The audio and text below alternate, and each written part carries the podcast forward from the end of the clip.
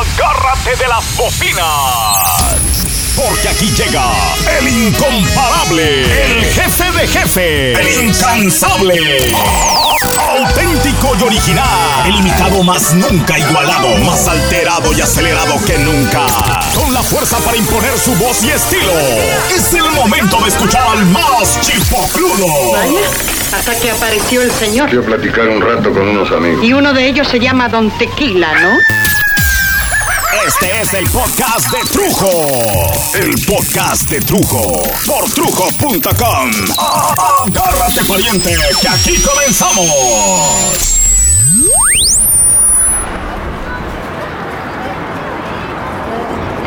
Ay, pues me encuentro sentado en una mesita, en una plaza abierta donde la gente trae por las tardes a sus hijos para jugar en una zona que tiene pastito, ¿no? Está muy lindo. Corren los niños persiguiéndose unos a otros y hay una fuente que danza. Una fuente danzarina que cada 30 minutos toca una pieza muy conocida y los borbotones de agua danzan al ritmo de la melodía, con una coreografía. También un niño semigordito, con ojos rasgaditos, como chinito, cuenta frente a mí 20, 30, 40 antes de salir corriendo a buscar a sus amigos. También pasa un grupo de chamaquitas que pasean medio tonteando y luego otras jovencitas eh, también están pasando, pero estas ya están más grandecitas, más apetecibles y de bellos cuerpos, con el celular en una mano y una bolsa de tienda de ropa en la otra. El día es inmejorable. Hace calor, pero con brisa, lo cual hace que esté tibiecito. ¡Ay, muy sabroso! El cielo azul, azul, azul, azul, porque el viento arrastra toda la nube y toda la suciedad. Es un clásico día en Los Ángeles, California. Un papá, apenas a unos metros de mí, abraza a su pequeño hijo. Un chavito, ¿no? Como de 10 años que aparentemente tiene algún problema. No sé, no sé si tenga un problema mental o simplemente un problema de, de déficit de atención. Pero no sé, ¿no? Esto no evita, o tal vez sea esa la razón, eh, que su papá lo abraza y lo ama y lo protege. Y es que los papás tendemos a proteger y muchas veces a sobreproteger a nuestros hijos. Mm, No importa si son chicos o son grandes, si son feos o son bonitos o si son gordos o flacos. Nuestros hijos son nuestros hijos. Y lo más importante para la mayoría de los padres del mundo son los hijos, salvo, claro, casos excepcionales, por supuesto, porque también hay malos papás y malas mamás a los que los hijos les importan un bledo, un verdadero pepino. Bueno, pues sucede que yo tengo un amigo, eh, más bien un cuate, ¿no? Una persona que conozco hace ya muchos años y que la verdad siempre ha sido magnífica persona conmigo. Creo que, creo que me pasé al decir mi amigo, porque honestamente no nos conocemos tanto como para llamarnos amigos, pero creo que hay la química suficiente como, no sé, para gozar un cafecito, echarnos unas cervezas, tener una buena conversación. Bueno, bueno, bueno, lo suficiente como para que me convidara o que me invitara a los 15 años de su pequeña hija. Eso ya hace como unos, como unos tres años. Bueno, al igual que yo, él es papá de un hijo mayor y de una hija menor. Y puede verse por cualquier lado que, que le veas que sus dos hijos son la luz de sus ojos, son su vida. Pero como clásico padre convencional, como padre tradicional, como padre latino, es con su hijo con quien comparte ciertas proyecciones, ¿no? Identificaciones, porque es inevitable que los papás quieran que sus hijos jueguen fútbol, si es que ellos fueron buenos jugadores de fútbol, o, que sean un Don Juan, si ellos consideran que ellos fueron galanes en su tiempo. Pero aunque esto sucede con él, es con la mujercita, con la bebé con la que los papás se comportan celosos y posesivos. Es la mujercita quien activa nuestro centro de posesión familiar. Hay familias donde los hombres grandes y los hombres chicos se convierten como en los perros guardianes de la hija de la familia o de las varias hijas, claro. Es como si hubiera un acuerdo escrito en que la mujer, como si habláramos de una propiedad familiar, debiera ser protegida para evitar la deshonra y con ello la depreciación de su valía, su virginidad, su honor. ay, ay, bueno, no hay cosa que me dé más hueva, que me desespere más que alguien que le da vueltas y vueltas a un tema o a una disculpa, a una explicación, se merezca o no se merezca. Bueno, la cosa es que este cabrón, mi cuate, tiene una hija que acaba apenas hace casi nada de cumplir 18 años de edad. Edad que la sopenca de la escuincla estaba esperando para fugarse con el noviecito. Un cabrón que conoció en la escuela y que el pendejo aquel, el noviecito, abandonó la escuela como abandona todo en la pinche vida. Un pinche cholito de estos sin oficio ni beneficio. Un cholo, cabrón. Un cabrón que ha estado entambado, ya estuvo en la cárcel, mantenido de la mamá que lo sobreprotege y le aplaude todas sus pendejadas. Además, tiene ahora a la novia bajo el techo de su puta madre, que está pagándoles la comida y el sustento a ambos huevones que creen que por haber cumplido 18 años de edad, ya son adultos. No mames. Pinche par de caguengues de 18 años, claro. 18 años de recibir el pan en la boca, pinches gargajos. No saben ni lavarse los calzones, pero ya quieren escribir en piedra su derecho constitucional a coger, a desmadrarse, a dormir o no dormir a su conveniencia, empedarse a lo pendejo. Ya tengo edad para votar, güey. Ya tienes edad para salir y buscar un trabajo, pinche embrión de mierda. No puedes ni hacer tu puta cama y ya quieres exigir que se te haga de comer, desayunar, cenar sin tú poner un puto centavo. Ah, pero qué cómodo es llegar y decir, dijo el profesor que necesitamos pagar lo del viaje a las estacas porque, ¿cuáles estacas, cabrón? Clávate tres estacas en la cola. ¡Huevón! ¿Escuchaste bueno para nada, malo para todo? La pinche escuincla solo esperó tres segundos, tres, para írsele a meter a la casa al pendejo del novio. Novio que los padres, mis cuates, mal hecho, pero bueno, ya que. Novio que odiaron desde un principio, le hicieron mala cara y con los putos adolescentes no puedes darte el lujo de expresar tu repelencia hacia los novios o las novias porque estos pendejetes se montan en el discurso de nadie me entiende, nadie me comprende. La verdad es que nadie te soporta porque todo es a la mala, todo es con pinches jetas. ¿Qué les pasa, jovencetes? Putos adolescentes que adolecen de cerebro y de huevos. Quieren todo como si fuera su derecho y nuestra obligación y nosotros de pendejos ahí vamos a dárselos. Eso, eso. Nosotros somos los pendejos, los adultos, al hacerlos conscientes de que les damos todo, damos todo por los escuincles. Eso, eso. Los pendejos somos los papás. Y ese, ese es el punto al que tenía que llegar.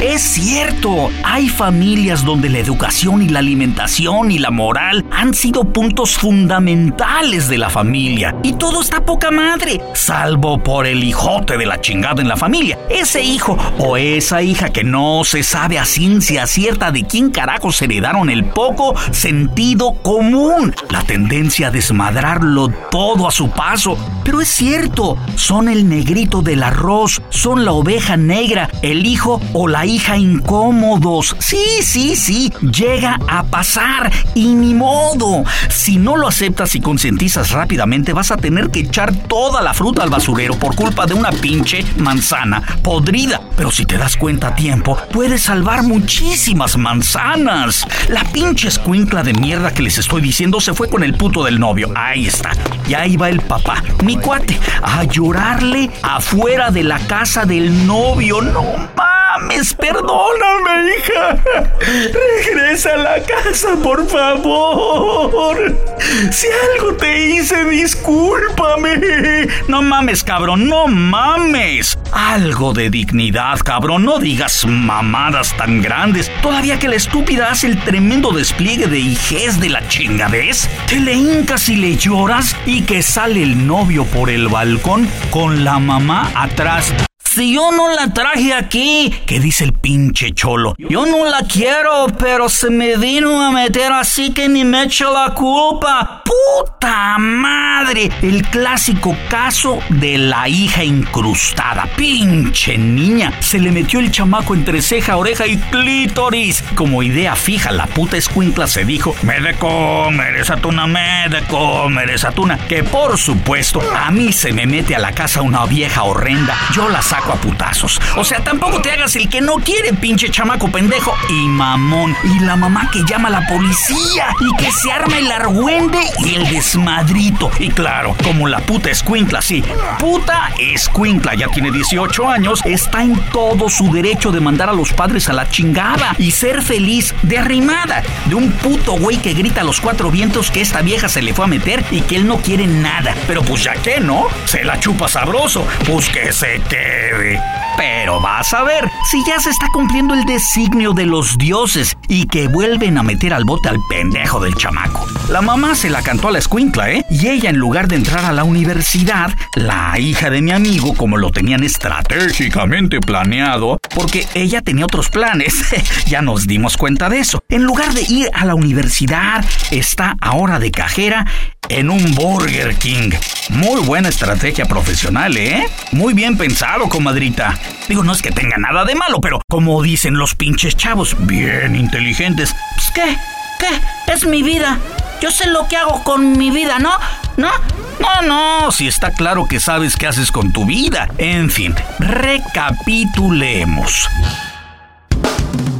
pasó en unas cuantas horas de hija de familia con carrera universitaria asegurada, hija consentida de papi y de mami, a punto de recibir un carro para subir y bajar por todos lados. Ah, arrimada amante de un pendejete de 18 años que dejó la escuela antes de pensar en una carrera, pero no quiere terminar la prepa. El high school, que además está en la cárcel por drogas y robo en un 7-Eleven. Y la pendeja fue a exigirle al papá, mi cuate, que le diera una carta de recomendación para el novio para que le dieran menos tiempo en el tambo. ¡Puta madre! ¡Qué huevos de pendeja!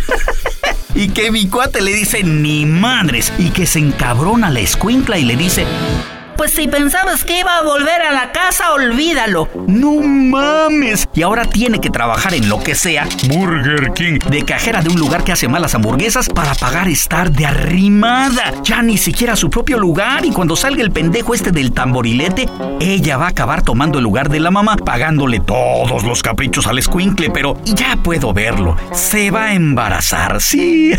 la cereza del pastel. Las muy pendejas se embarazan y toda todavía te preguntas cómo es que los chavos están tan en la pendeja como los ves. Imagínate el futuro de una criatura con este par de pendejos, pero... Pero... No, no, no, no. No me he olvidado que dije y digo y seguiré diciendo. Por culpa de los papás. De nuestros papás. Y de nosotros como papás. Y de las nuevas generaciones cuando se convierten sin haberlo deseado en papás. Que lo que hacen los squinkles nos mueve y nos conmueve. Sí, sí, es verdad. Que planeamos para los hijos y las hijas panoramas ideales que a veces están fuera de la realidad. Sí, sí, es posible. Es posible que a veces parezcan sueños más que realidades. El pensar que van a estudiar la carrera, que se van a recibir con honores, que inmediatamente van a hallar trabajo perfecto donde por arte de magia van a hallar al novio o a la novia ideales que, que nos van a caer de maravilla y con quienes van a formar una familia en el momento en que a nosotros, los papás de ambos lados, nos parezca el momento idóneo para tener hijos que se parezcan a los abuelos y a las familias completas, etcétera, etcétera, etcétera, etcétera.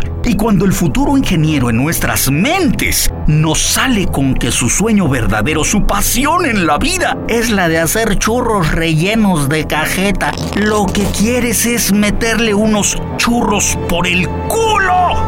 Así, de la misma forma, esta pinche escuincla de mierda, la nena, como le decía su papá antes de convertirse en la puta de mi hija. No porque le diga así, mm, pero en tu mente la odias, eh, por lo menos la odias un poquito. ¿Cómo prefiere irse a vivir con un bueno para nada? A la casa de la mamá del bueno para nada. A que te hagan caras, que te limiten porque no es tu casa y todo por andarle dando las nalgas a este estúpido. ¿Cómo prefiere eso a tenerlo todo? ¡Gratis! Estudios superiores a cambio de un beso, de un papi te quiero, de un gracias. ¿Cómo? ¿Cómo? ¿Cómo? Ni, ni yo lo entiendo, ni yo lo entiendo.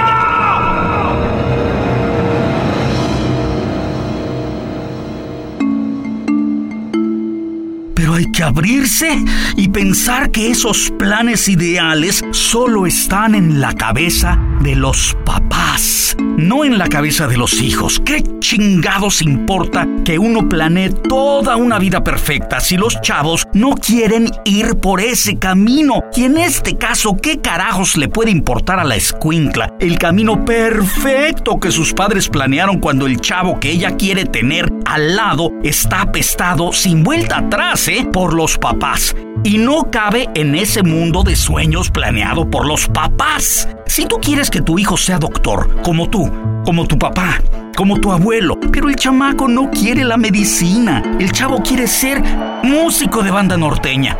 O quiere ser modista.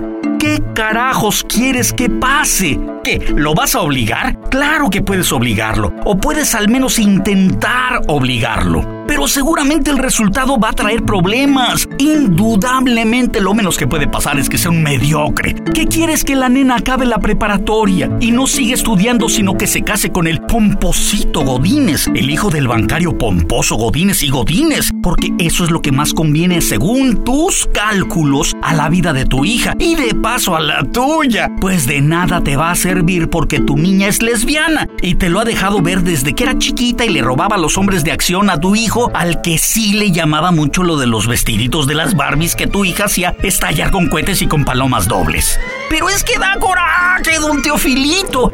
Aquí vamos uno le invierte dinero duro a eso de la crianza de los hijos. Que las escuelas, que la mejor alimentación, que las clases de ballet, el fútbol, la gimnasia, que necesitan dentista, que lo vamos a hospitalizar, los dientes chuecos, hay alambres en el hocico, que las vacaciones, que el campamento de verano, que tiene la nariz chueca, arréglele aquí doctor para que salga más rapidito, que la clase especial porque el squinkle es especialmente tarado para la física, que los 15 años, que el carro, dinero, dinero, más dinero, más dinero, dinero, dinero y dinero. No, no, no es que los hijos nos representen solamente dinero. No, no representan solo dinero. Si de hecho, ese, ese es el problema también. Es de las pocas cosas donde uno invierte ese dinero sin pensar en que necesariamente eso es una inversión. Simplemente le metes dinero porque es lo que te parece correcto. No es como en otros negocios o inversiones donde esperas que los movimientos te traigan rendimientos inmediatos. Aquí estás incluso dispuesto a perder. Tal vez no a perder, pero sí a quedar tablas, como se dice, ¿no? Empatado iguales, porque el resultado de la ganancia no esperas verlo tú o vivirlo tú. Aquí esperas que todo lo que has invertido en estudios, viajes, médicos, etcétera, etcétera, se vea reflejado en una buena vida para tus hijos, en oportunidades, mejores oportunidades que las que tuviste tú, posibilidades, puertas, circunstancias, pero son para ellos. Lo que uno no entiende sino hasta que esto sucede es que puedes tener las mejores de las intenciones y eso no representa ni un 1% de seguridad de que a tus hijos les parezca o convenga según ellos y su visión de la vida. A fuerza, ni los zapatos entran, compadre. Que no quieren aprovechar las oportunidades que has creado, pues muy su pedo. Que no quieren el trabajo que les conseguiste por tus conexiones, muy su pedo que no quieren aprender a trabajar para heredar la empresa que te llevó una vida a crear? Muy su pedo. Que el novio o la novia que quisieras para ellos no es lo que ellos quieren, muy su pedo. Es el pedo de ellos, no es tu pedo. Pero es que es mi hija. Sí, pero no es tu propiedad, cabrón. Si ella quiere hacer de su pinche existencia un papalote o un rollito y metérselo por el orto, muy su pedo. ¿Pero qué voy a hacer sin ella? ¿Pero qué voy a hacer sin él? Seguir viviendo pendeja. Seguir viviendo estúpido. Lo primero que tienes que hacer es poner distancia en esa relación. Es como si te hubiera votado en el altar a la que considerabas la mujer o el hombre de tu vida. Y te quedaste ahí, con todo un plan de vida perfecto, como pendejo en el altar, de blanco o de frac o como te hayas vestido. Supéralo ya, por favor. Continúa tu vida. Una vez pasada la sorpresa, debes respetar la decisión de tu hija o de tu hijo. No quieren lo que tú quieres, ellos quieren lo que ellos quieren. Que el marido le engaña, muy su pedo. Que el novio la madrea, muy su pedo. Que esto, que el otro, muy su pedo, muy su pedo. Que suena frío, sí. Que qué poca madre, sí. Que va a costar mucho trabajo hacerlo, pues sí. Pero velo desde este punto de vista. Tu hijo o tu hija no murieron. Ahí sí hubiera estado de la chingada y no hay forma de componer ni madres. Tu pequeño o tu pequeña están ahí, hombre. ¿Tardarán las cosas en volver a la tranquilidad? Pues sí, es muy posible. Pero como la leche cuando hierve, sube, sube, sube, y cuando apagas el fuego la espuma baja, baja, baja, y cuando baja, a los minutos comienza a enfriarse. Pero si tú sigues en la pinche necia de dejar el fuego prendido cuando ya se regó la leche y sabes que debes apagar el fuego, solo vas a quemarlo todo. La olla, la leche, la estufa y para limpiar luego eso, puta madre, es una hueva. Así que ya, ya amigo, por favor, amigo, ya, bájenle de huevos. Apaguen esa leche.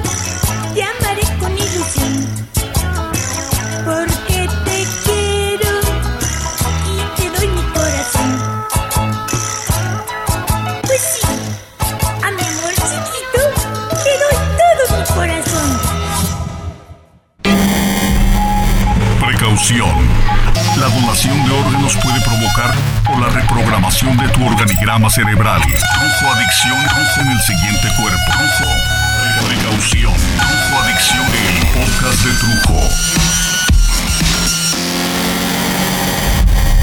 607 Studios. Desarrollos creativos en audio y video.